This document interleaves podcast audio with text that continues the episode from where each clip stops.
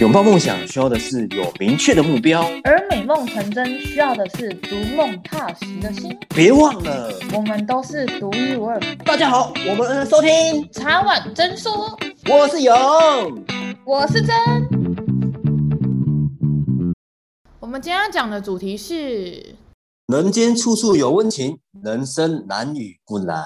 今天为什么想要聊这个主题啊？其实是因为最近大家都不能出门。因为疫情的关系，那勇，你有没有看什么影片想要推荐给大家？哦，最近看了二零二一年，就是有一部优质职人剧啊，就是《火神的眼泪》，就讲述说聚焦在说大他们在大员市同安分队的救火日常，就探讨说，哎，消防人员就是他们在职场困境啊，还是工作的辛酸，嗯，同胞之间的情谊啊，或是亲子。和夫妻关系的影响，那我觉得他就是很深刻的记录了消防员工作与生活面向，那我们能对这份危险极度极高且难理难理解其中辛酸工作多一些了解，很大很推大家去看。而且制作他这个制作耗耗时了三年，我觉得他很棒，是有请特别请到香港《战狼二》的特效顾问，特效其实很棒，演那个火灾的景象吗？所以我觉得真的很。重金在这部上，大家都在居家不能外出的时候，我所有的朋友大概不夸张，一堆人都跟我说：“珍，妮赶快去看《火神的眼泪》这样。”然后，但是他们也跟我讲了，他们说很沉重、很写实，然后他们建议我一天不要看超过两集。他说，因为会影响，也不能说影响心情，因为我觉得太真实了，所以对，会很值得你思考。所以我也觉得说，就是有时候追剧啊，不一定要一次追完。我觉得追一段，然后让你自己好好沉浸的思考，然后想一想。那我相信这一部片会引起很多人共鸣，嗯、是因为我觉得它太写实了。就是我觉得你如果在职场啊，或是你在生人生中，你都有遇过类似这样的事情。那这也是我们今天想跟大家探讨的。就是《火神的眼泪》里面每个主角啊，或是每一件事件啊，造成了我们哪些启发，然后也让我生命中有哪些共鸣，又让我回想起我生命中遇到的哪些事情。那我当时是怎么抉择的？我觉得永宁应该也感触很深吧？哦，超深！这部剧就是让人 热血沸腾，没有，就是比较让人会觉得，对，会热，会觉得说啊。怎么觉得原来职场上有这，就是原来消防员很多的两难，很多的抉择选择，因为他们要，就像他们有一段是送，前一个夫妻就是要有个应该是有个夫人，她就是要要把他带到医院好了，可是他想要去看海，那看海那可是他们要经过上级的报告 SOP 嘛，就是 SOP 是不能中间不能带他去其他地方，就是送到医院。可是他们就决定把夫人送到医院看海，这样子，再过再送我们的医院。可是这段一定要，可是要先经过上级，可是等上级下来，上级通常是不答应的。但是他们选择这样，可是变成他后面要要做检讨报告，所以我觉得这真的很两难的。对啊，我觉得人生的每一个抉择都是两难的。像你刚刚提到那个志玲，然后要送来对老夫妇嘛。那对对对，他当时也是很纠结的，所以他后来想了一个比较权宜的之计，就他觉得说啊，我肚子痛，然后我先绕道去借厕所，然后去达到就是完成老夫妇的心愿嘛。因为我觉得有时候其实法律跟人情之间是很难很难做抉择的，然后上级会这样做，其实也是避免不必要麻烦嘛，因为也很难保证说会不会。每一次都那么幸运嘛？不是每一次家属都不会跟你抗抗争嘛？有时候家属可能失去一个家人的时候，他可能情绪上起来，他会想跟你争一些精神赔偿啊，或是一些东西去让你有任何检讨的可能嘛？那上级其实也是为了，就是其实他们，我觉得他们做法没有错，其实只是只是因为他们可能全部的消防局。都要每一天都要处理上千个件的事情嘛？那如果每一件事情都选择走照着法律走的话，他是不是比较不会被检讨？就是他比较不会有，当今天有民众来就是申诉的时候，他比较有所本去保护他自己嘛？对，我就在这个案件上哦，但是其他的我就觉得不一定了。那我觉得除了老夫妇那一段之外，我觉得还有哪一段你想跟大家分享？哪一段？我觉得像我看到像张志远，就是他，因为他是一个蛮工作态度是一个乐观积极，他跟他们分队是队员是关系紧密，个性爽朗讨喜。可是他其实他患有一个叫创伤后压力症候群，他过去的记忆会让他那个画面会很冲击纠结，会他就会想到他哥哥的画面出来，就会有一种很就是我到底做这个好做还是不要做好的问题。我觉得大家可以探讨说，就是大家很多人都工作可能会有压力，也会有很多过去可能发生一些让你觉得很有阴影的事情。但我觉得要像，也是要像志远这样，就是最后面到后面就是要去找医生、找智商师了解，就是帮你解决说你以前的事情，怎么帮你跳脱出来，那你生活上不会说会有这些焦虑啊，还是一些让你觉得很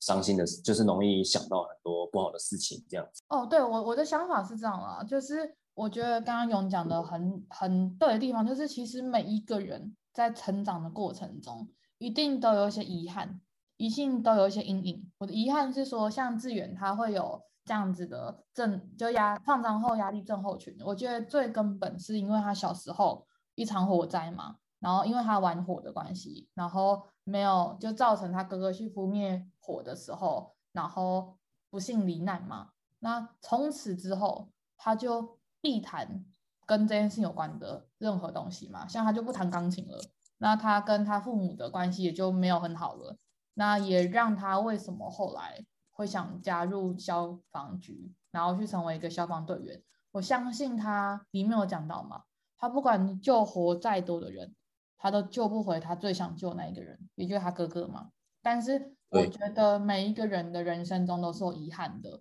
不管是亲人的离世，然后我们无能为力，然后我们不知道该怎么做，因为有时候在人命上面这件事情不是我们人可以操控的嘛，这都是老天爷的决定嘛。然后我自己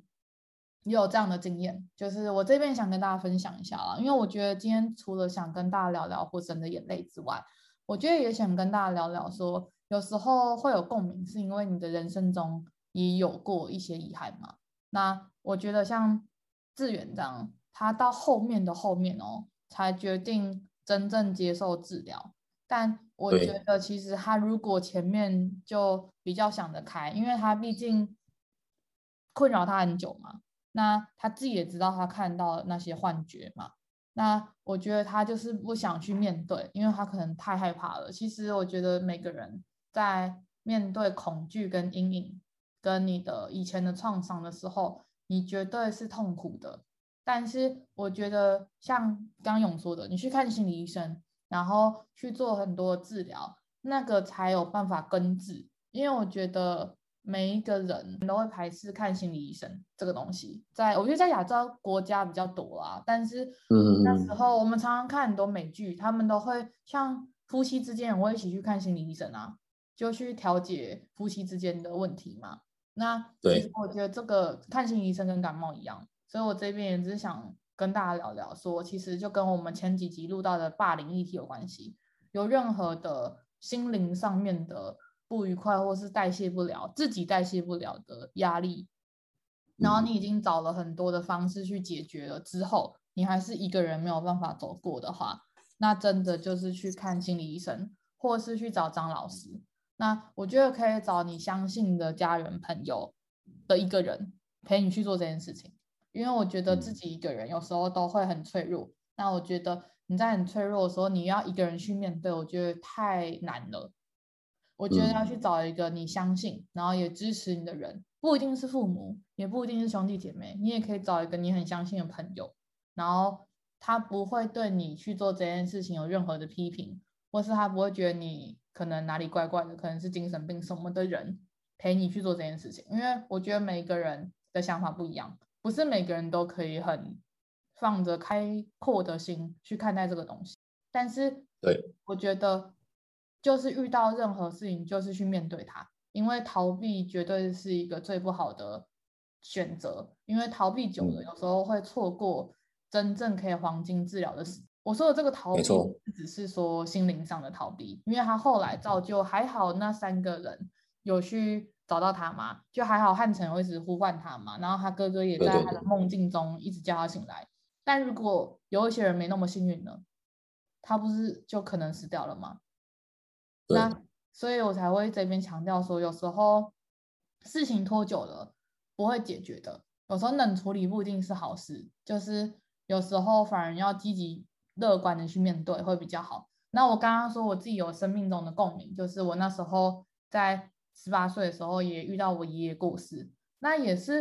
类似，就不是火灾，也不是就是人，也不是人为疏失的，就只是他可能去医院算多重器官衰竭，然后也是很短的时间，然后不到一个月内就过世了。那那时候的我才十八岁嘛，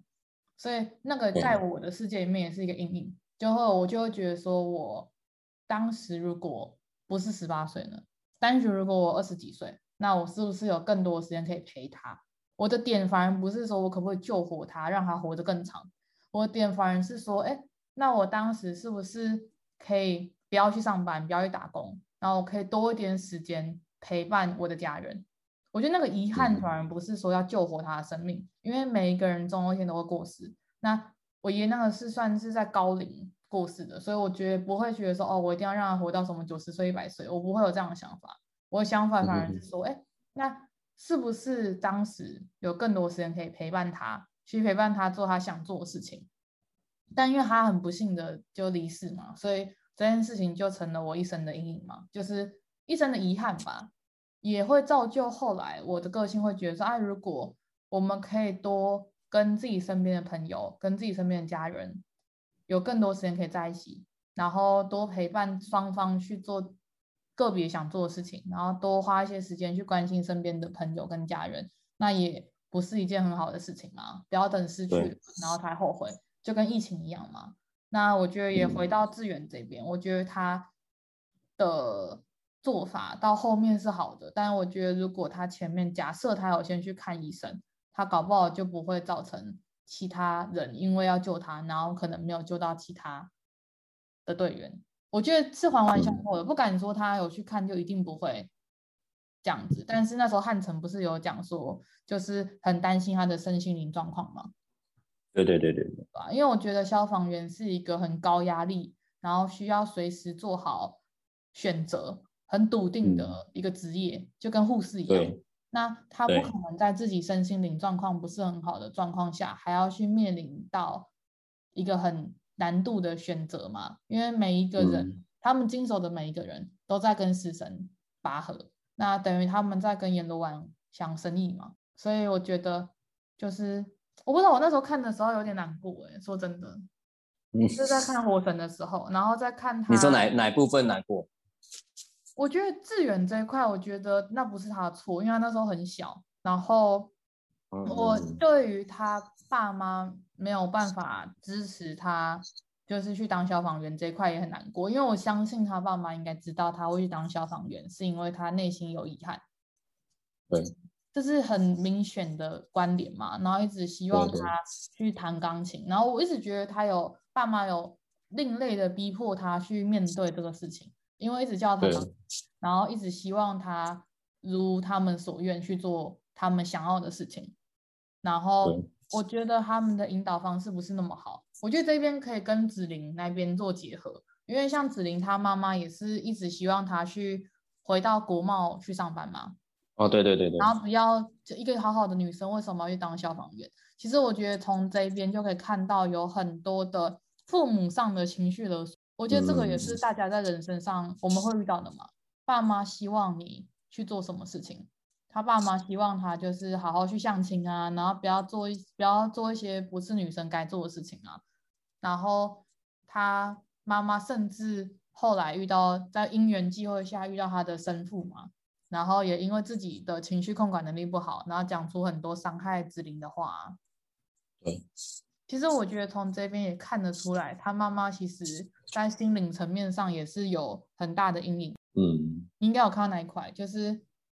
他妈妈对子玲就一个人抚养子玲这件事情，还是有怨怼的。嗯，所以他才会在讲话的时候，就他内心一直不平衡，所以他讲话的时候一直把所有的错都归到他那个女儿身上，然后他又想要掌控他女儿，去不要当消防员，然后去国贸公司上班，然后没有尊重他的个人意志。我相信你有看到吧？后来不是有有有有有有，博胜学长也是嘛，就说哎呦，女生为什么要去考什么分队长？好好的就是找一个人嫁了啊，什么这样不就好了？其实我觉得，因为我是女生，所以我自己想跟大家分享，就是我在求学生活或者是在职场，我也会遇到一些这种问题，就是大家可能会觉得女生为啥那么有主见，那么有想法？那你怎么年纪都已经几岁啦，怎么还不赶快交男朋友啊？怎么不要找一个好的男生就嫁了？我觉得隐约里面还是有这种男女不平等的状况，但已经比以前好很多很多了。但是我觉得。我想要鼓励的是，如果你是女生的人，你永远不要觉得你是女生又怎样，因为我觉得女生这只是一个性别的问题而已。但是女生也是一个人类，男生可以做的事情，我们也可以做嘛。有很多现在像我们都有女总统了嘛，然后也有很多女生去当兵嘛，然后有很多的女企业家。就是我相，我想要讲的是，大家不要自己框架你自己，不要是因为女生就把自己限制住。对，可是如果你愿意这样子，就你也觉得你是女生，你想要当个温柔的女生，然后你想要就是找一个好的另一半嫁了，这也 OK 哦。我意思说，就是大家的选择是多样性的，没有都叫大家都要去当女企业家，或者是都要去挑战制度什么，没有，只是说不要因为是女生这个东西而去改变你的想法。去做你内心真正想做的事情，尤其是我觉得看完《火神的眼泪》之后，嗯、我自己特别学习到的是这些东西。原来我遇到的人生中遇到的这些纠结跟困难，在每一个人的人生中都遇到过。因为我觉得有时候很多人他可能会以为说，嗯、哦，老天爷特别没有眷顾他，所以让他经历了一些事情。但是当你看完这一部片之后，因为他真的很写实。而且它有很多官僚上面的问题嘛，制度上面的问题嘛，情理法跟法理情上面的问题嘛，嗯、然后很多的官官相护啊、勾结啊，然后官说啊这种东西，我觉得绝对是社会上有的东西，所以才要排出来。那我也觉得说，大家不要去排斥这个东西，哎，因为我觉得我们没有办法改变这个系统，但是不要因为这样子而。让你自己心中的火焰，跟让你心中的你自己被打倒、被击败，因为我觉得每一个改变都是每每一个人的一点改变都可以创造出很大的力量。没错，对吧？那勇你还想分享，就是在男女这一块啊，或是如果你是子玲的话，你有怎么样的心境啊？如果你今天是个女生，你会觉得很不公平吗？还是你会你会选择我更要去做？或是你会觉得，哎呦，好像呢，好像我应该回去国贸。我想要聊的是，因为剧情是这样演的，但是会不会有其他的想法？因为毕竟我们在人生中，我们是可以选择的。我们不是在演戏，我们没有剧本。如果是你，你会怎么选择？如果你现在剧本不是这样演，你是子玲的话，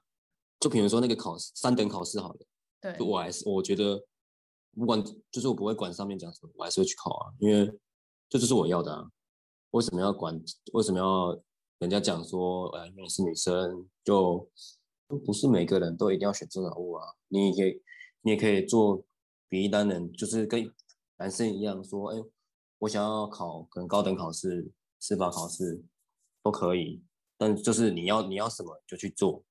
不要被说人家讲什么，就是在那里就开始卡住。而且我觉得，在我看来啊，就是说。国贸这个科系也不一定说所有女生就是适合，也有男生适合，但也有，但我觉得说女生你适合去做那种电机的还是工程的也是有，对，但我觉得也是哦，你觉得去做看才知道说这个才适不适合你。但我觉得就像他母亲有讲到说，就是为何不能理解说他为何要离开，就是这种稳定而且适合女性的工作，就是有点像。真讲的就是对他情绪勒索这部分，其实我觉得比较，我们这样看来会觉得很，就是妈妈总就是母亲怎么会这样做呢？就是应该要支持小孩说他想去做什么就去做，反正而不是 这样用这种方式牵住他，让他觉得说，啊，你做这个做消防有什么好的？什么什么就像说什么时间啊，还是就是不一定啊？有时候可能消，有时候救火可能是晚上，那你变成你睡觉时间可能变成早上时间，而有时候可能救火是下午，然后晚上时间是晚上，所以有时候时间是排定不一定，对，所以。自己知道说，哎，如果我假如我是父母亲好了，母亲爸或是父亲的角色看的话，会很心疼，说自己女儿就是怎么去，就会这种比较危险的工作，会心疼说你怎么不做那种，我以前的工作比较好，比较安全嘛。但会想一想说，还是就是自己如果以后我有遇到的话，我就会跟小孩说，哎，我会跟他讨论说这个事情，但是不会强迫说一定要做以前，就是要稳定的工作什么。还是会保障说安全，安全第一啦。因为父母的角色都是一样的，希望小孩子就是不要做那些太危险的事情。这边我想聊聊的是，因为我觉得子玲她一直想要得到她妈妈的理解跟认可跟认同嘛。那其实我觉得。每一个人都希望得到自己父母的认同跟肯定嘛，因为每个人都会觉得说，哎，我想要让我爸妈觉得我有我这个小孩很骄傲啊，什么都会有这样的想法嘛。我觉得是人性都是这样的。但是我。这边想要跟大家聊聊的是说，其实有时候你在做的过程中，你不一定会得到你爸妈认同跟理解，因为他可能不能理解你想要的东西是什么，或是在他们那个世代的时候，他们并没有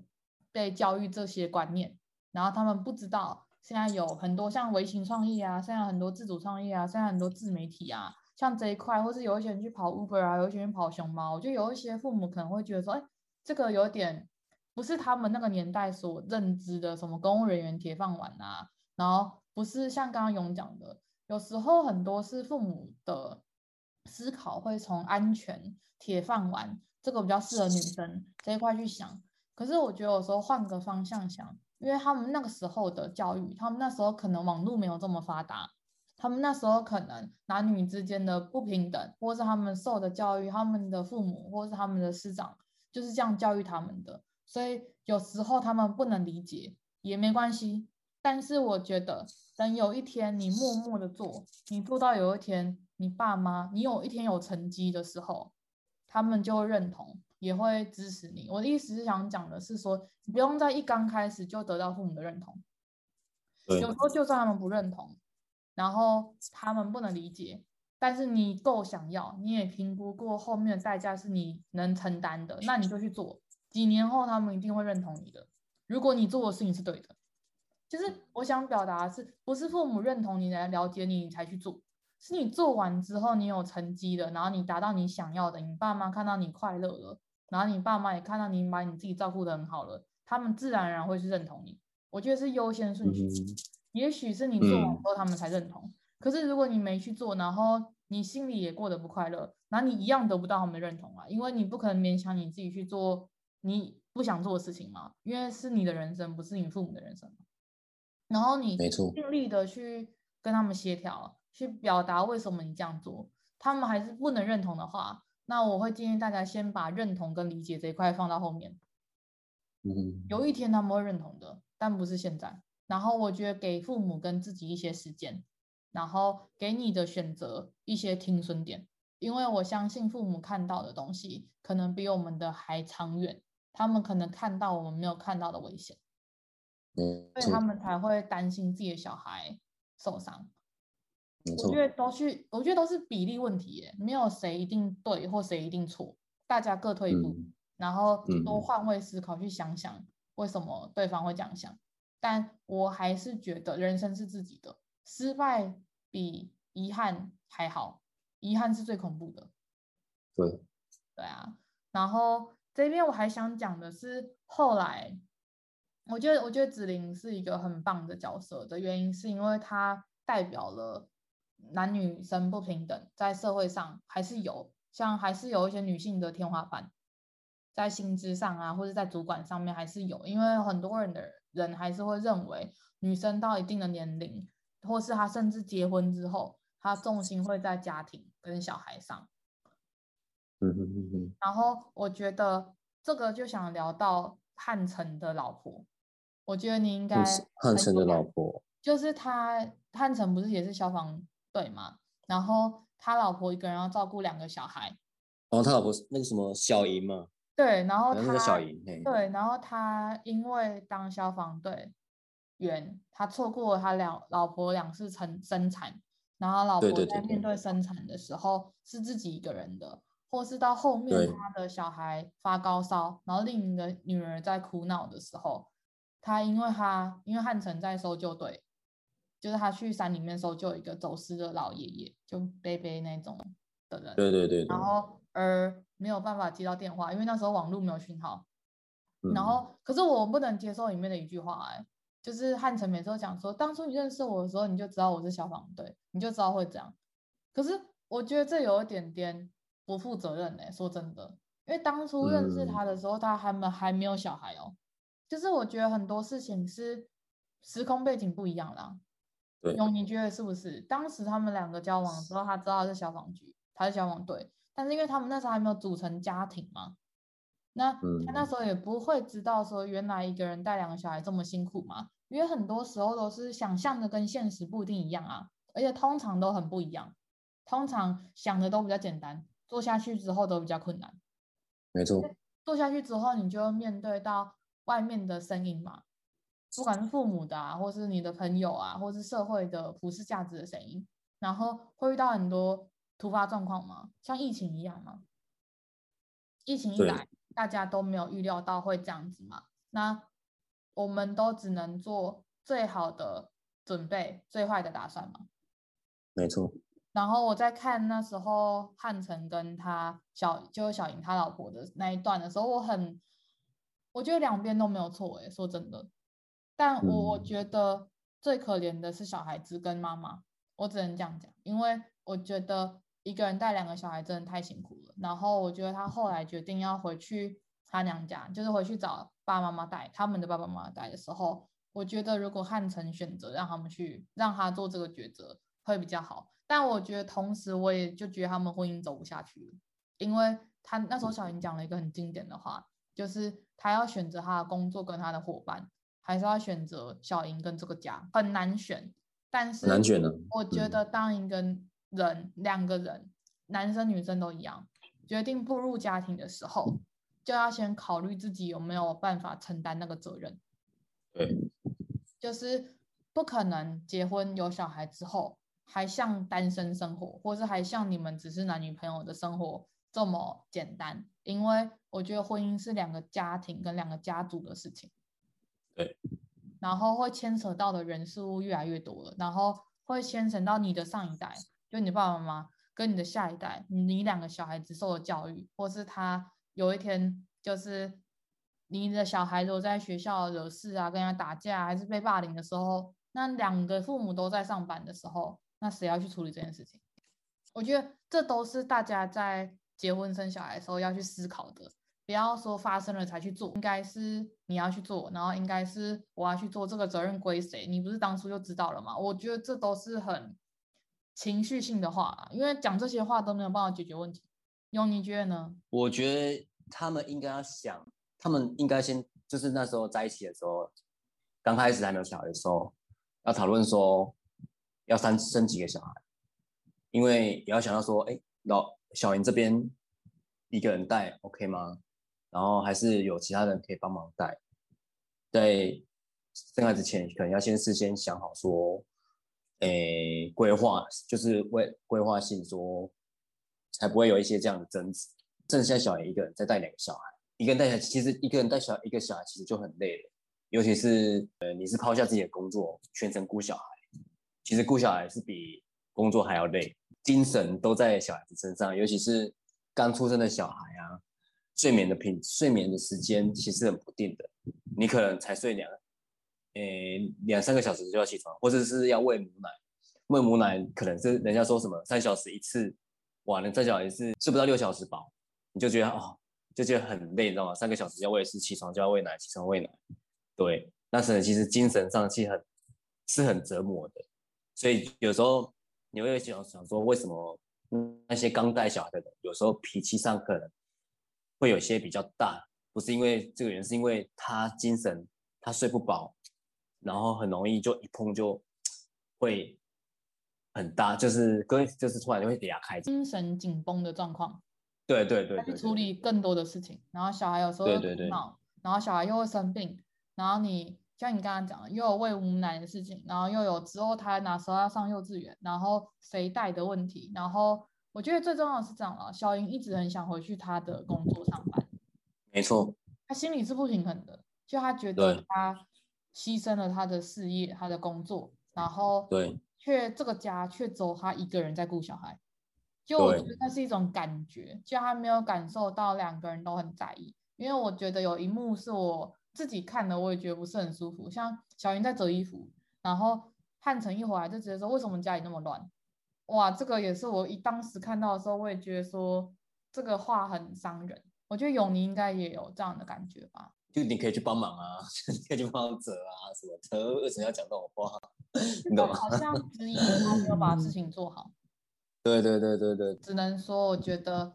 生小孩是一件很大的责任，就是他可能会不是说你只是。不是说你只是生一个小孩，然后你养到他完全成人的语言，十八岁还是二十岁，民法的话是二十岁，然后就没你的事。我觉得是一辈子都跟你有关系，直到我们离世之后，小孩子才会跟我们没有关系，就你才没有办法再为他多做什么，或者是为他的任何事情去操劳。但是在离开地球的前。他那个小孩的任何事情，不管是闯出来的祸啊，他结婚啊，他交男女朋友啊，他求学啊，我觉得当父母的都很难放得了心哎。我觉得这个也是我们我自己看完之后，我也回想起我爸妈跟我自己，就是他们，我觉得有责任感的爸妈都会把小孩当做自己很大的责任，但是那个责任不是情绪勒索，不是像子琳他妈妈这样，你就是要怎样，你就应该要怎样啊。然后也不是像志远他妈妈说、嗯，哦，你就是只会弹钢琴。我觉得有时候这个很难拿捏。你不管做哪个选择，都会一定会有一些问题在，所以会很抉择点在这边。因为我就像我就觉得那个汉城，他其实也其实也想也想，你有发现他就是在这个剧中，他其实有想去他老婆哥哥的公司做业务吗？那我觉得他没有很想，因为他在过程中，他听到消防车的声音，他还是觉得当消防员是他的使命，是他的天职。对对，但碍于现实，他觉得还是要去顾到这个家，你懂吗？就是他有在想这个问题，就每一个人都是纠结的，我只能这样讲。对，所以我才会刚刚勇讲的，在做任何事情之前，先协调好，然后那个协调只是确保发生的时候，大家有办法去微调。就是我觉得也不要拿说什么哦，你跟我交往的时候你就知道我是这样啦，哦，你就其实我觉得那个很，我觉得那个很讲话很冲啊。其实我觉得有时候态度跟 kimoji 是很大的一件一个问题啦。就他如果可以委婉的说啊，不好意思，我工作就是这样，那可能可不可以申请变内勤，或是出出勤的几率或什么，就类似他有没有心要去把这件事情完成，而不是去用。嗯脏的方式嘛，就是哦，我就是这样啊，你就怎样，我个性就这样啊。我觉得有很多的人，在情侣也好，在家庭跟父母的关系也好，在男女朋友上面也好，都是会有那种哦，我个性就这样啊。你当初认识的时候你就知道了。我觉得这个很伤人，对对对，就是表明的，就是说你就是遇到了，然后咔嚓戏这样的那感觉啊，就是我觉得那感没有意思，就是那感觉就是他没有想要改变嘛。反正你认识了我，对啊，我就这样了嘛。那你自己要一个愿打一个愿挨嘛，嗯，你要承受嘛。我觉得这个是一个很不负责任的态度啦。我自己在看那一句话的时候，嗯，我觉得我能体会小莹的心情，欸，哎，就是好像今天这些事情，然后我受了这些委屈，都是我自己活该耶。因为我当时认识你的时候，我就知道会这样的，好像是在推责任的感觉。不容易了，我觉得很不容易。我觉得、就是，可是我觉得就是每一个人都是，就人生都是这样的嘛，就是你就是要放下一些东西，嗯、付出一些代价嘛，因为没有人什么都要嘛。就像我那时候看那个一个故事，他就说有一个机长问巴菲特说他怎么有办法可以那么成功，然后巴菲特跟他讲说，每个人都想做一百件事情啊，但我们人的时间有限，你只能好好的把十件事情做完。然后那个机师就跟他说，那我应该要把剩下就是我十件事情做完之后，我再去把剩下的时间去做那九十件事情吗？巴菲特说，他说没有，你应该要的是你把十件事情做好，然后你尽量的避免花时间去做那九十件事情，就是你聚焦你想要的东西之后，你想要东西以外的东西都与你无，你才可以办法好好的把一件事情做完。因为每个人的时间、精力，然后能力都是有限的，所以如果你一次做所有的事情都要做好，那很惨的下场就是什么事情都做不好。就是样样通样样松的道理。那我觉得人也不能那么贪心。现在我想聊的是易阳嘞，我觉得他好难过。他后来死掉的时候，我很难过。我也不觉得他有一段就是，诶，他去那是一个娱乐场所，然后他不是就很认真跟我讲说，哎，你这那个消防设备什么怎么还是一样，所以就是没有通过，都没有改善，对，都没有改善。然后他们就那那人就请议员来施压。去关说嘛，然后他就，就关说，是关心不是关说，在那边硬熬啊。对对对对对，可是就是被传到分队长，分队长上就对被他压下来。对，那那时候易阳就是很冲，就说啊，明明就是他明明就是没有设备上就没有通过啊，为什么还是让他过？就是而且他讲说是我签名的，这是我的责任呢。讲到最后还是分队长他要压下来这样子，所以有时候我觉得。易阳是一个很冲的人，但是我发现他就是你会发现，在过程中他其实是一个，诶，暴躁外在，其实下其实很细心贴体贴的人，诶，就是他做事情其实都会要把要把这件事就是流程把它做好，然后跟他们讲说就是流就是怎么样会发生怎样这样，公平正义的人，然后会为了任何不义的事情挺身而出。其实从很多的。画面都可以看出来，不管是在娱乐场所那一块也好，然后或是他不惜的，就是那时候盛学长不是在呛子林说，哎，女生干嘛去考分队长？他也是直接讲，对对对，怎么样的，女生也可以考啊，女生也可以怎么做啊？就是我觉得他就是一个路见不平一定要拔刀相助的人，但是同时我也觉得他我们社会上很需要这样的人，但是这样的人也很容易，因为凸出来的钉子都会被。压下去嘛？我觉得对社会来讲是好的，但是对他自己来讲就不一定了。因为你看后来他不是被关在那个会议室里面吹了两三个小时的冷气，然后还感冒。我觉得有时候可能要用委婉的方式去伸张正义，因为我觉得有时候正直的人都在明，但是小人都在暗。那他坦荡荡的，但是别人不一定坦荡荡的对对他嘛，所以他可能会被玩玩死啊，也可能被搞掉嘛。嗯嗯嗯，对啊，所以我觉得我很喜欢他这个角色，但是我也觉得他当时如果那个环境不是适合他这样做的，他可能只能选择离开耶。我说的是真的，就是可是有一句话是这样讲了，嗯、水清则无鱼，就是有时候太过的正义也不一定是很好的，因为有时候人家不是有讲嘛，正义魔人，就是这个也是我想要聊的，就是疫情的关系。所以不能在外面吃饭嘛，嗯、然后大家一直在报说，就是工人他们就只能在外面吃饭嘛，然后很多人去检举他们说，还有他们脱口罩，然后吃饭，然后去拍照，然后去造成罚款嘛。但是我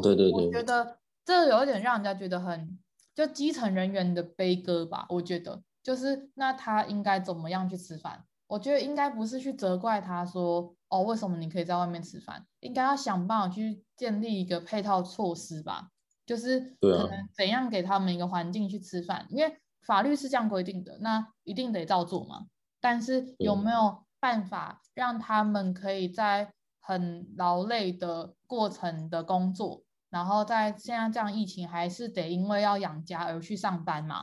但他们也需要吃饭嘛？就是我的意思是说，你总不能跟他讲说，哦，你就是上班十二小时都不要吃饭。我觉得这也不太人道吧，就是在人道跟法律中间要取到一个平衡吧。嗯、就是我觉得一昧的讲法律也不近人情，因为有时候过度的讲法也是咄咄逼人的一种。我觉得这个是最难拿捏的，因为我觉得大家看完《火神》的时候，为什么会感触很深？为什么会很难过？我看到流泪的那种，因为有时候我们都知道该怎么做比较好。但是我们却无法做到，嗯、因为像刚刚讲的，分队长会压下来，因为会找议员，或是因为很多时候是不得已的状况下。没错。然后因为能力的关系嘛，就是因为他现在只是一个基层员工嘛，所以还有很多不得不的选择。就像我那时候看到一个画面啊，就是我觉得当时一堆人想捐救护车嘛，不是有一个就是娱乐场所他们想捐救护车，后来他们去说服他捐助警器嘛，因为或是捐就是防护衣跟无线电嘛。其实我觉得有时候很多人。他不一定了解真正在执行的人需要的东西，然后一昧的去给他不需要的东西，那我觉得反而是害他，而且他还可以跟他讲说：“哦，我有捐的啊，我有捐啊。”就是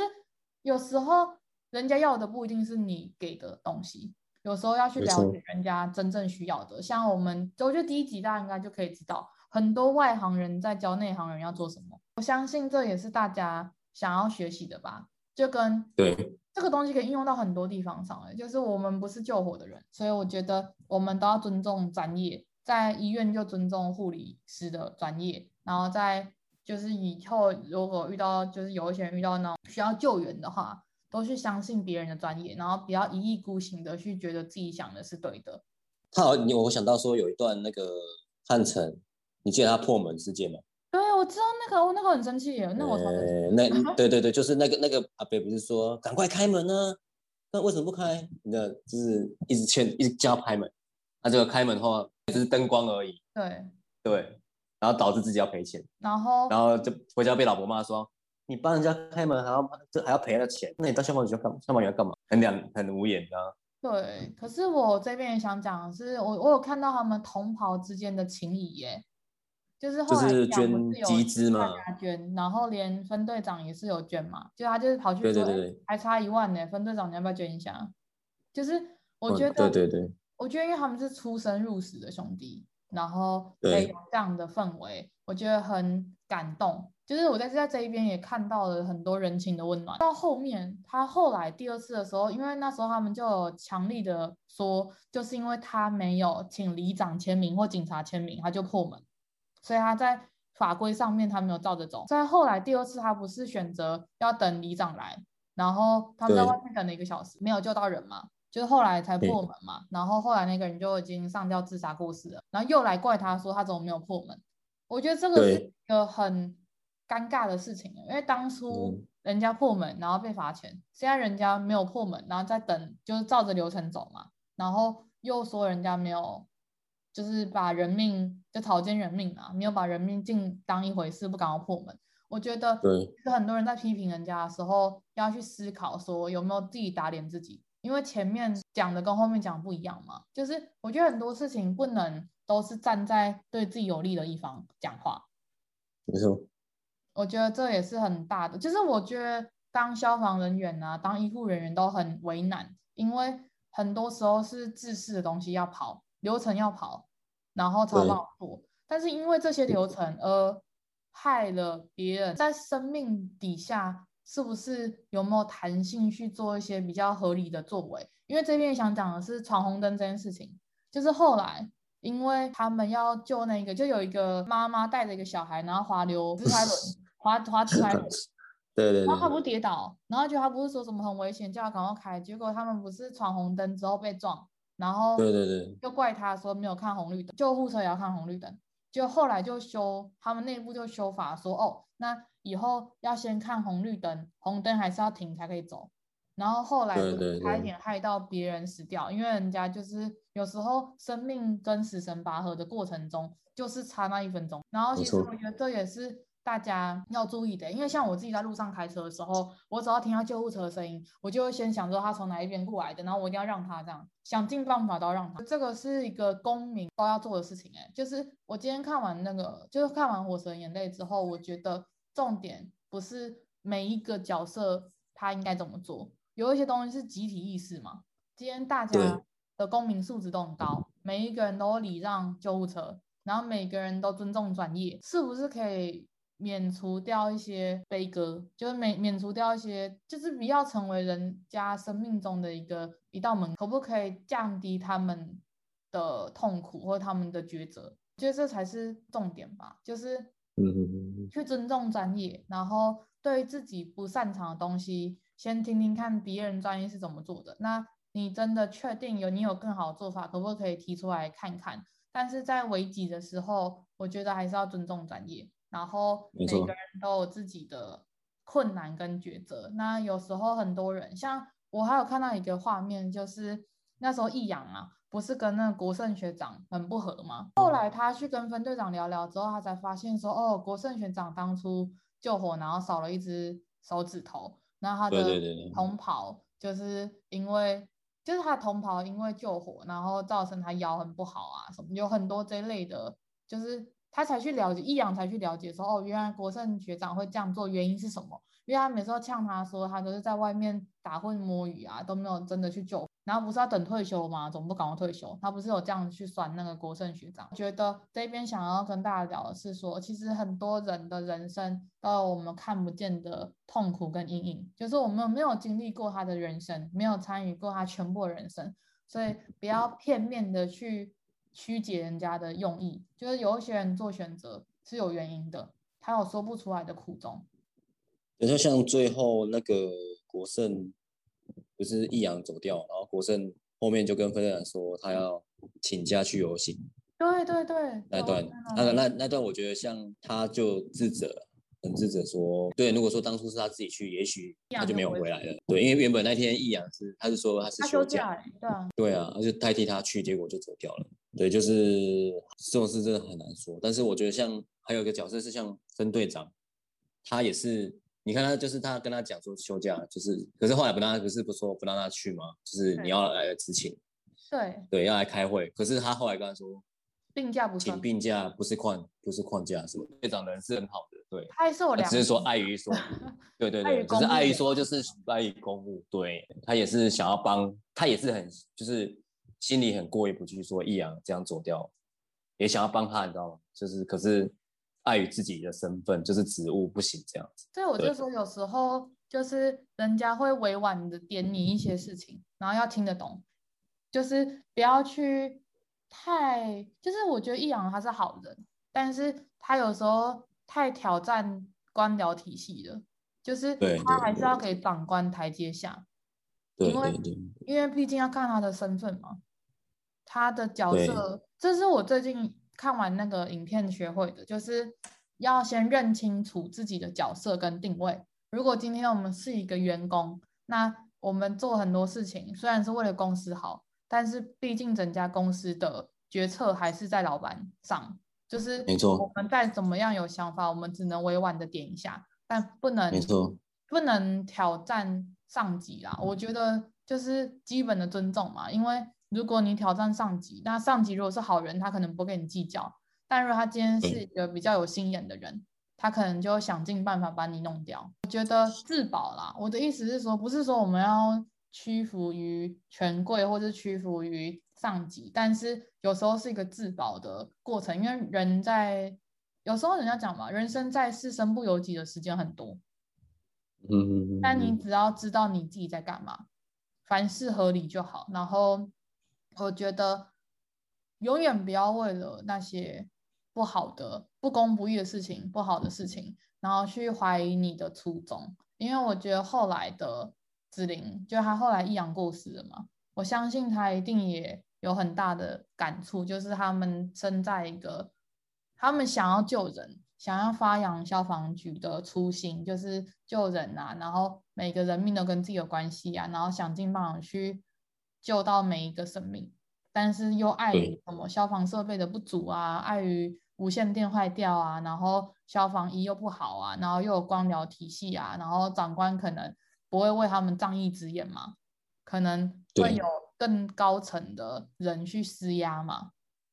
那我觉得这个是每一个人的责任呢、欸，就是每一个公民的责任，让他们每里面每一个角色去。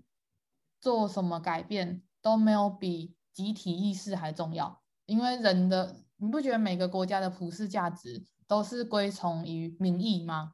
就是民众的意愿嘛。那如果今天一一一面倒的往向说，哎，我们要就是给消防员，因为他们那时候不是游行有讲吗？别的国家都是做二休二，做一休二，为什么他们是做二然后休一还是什么这样而已？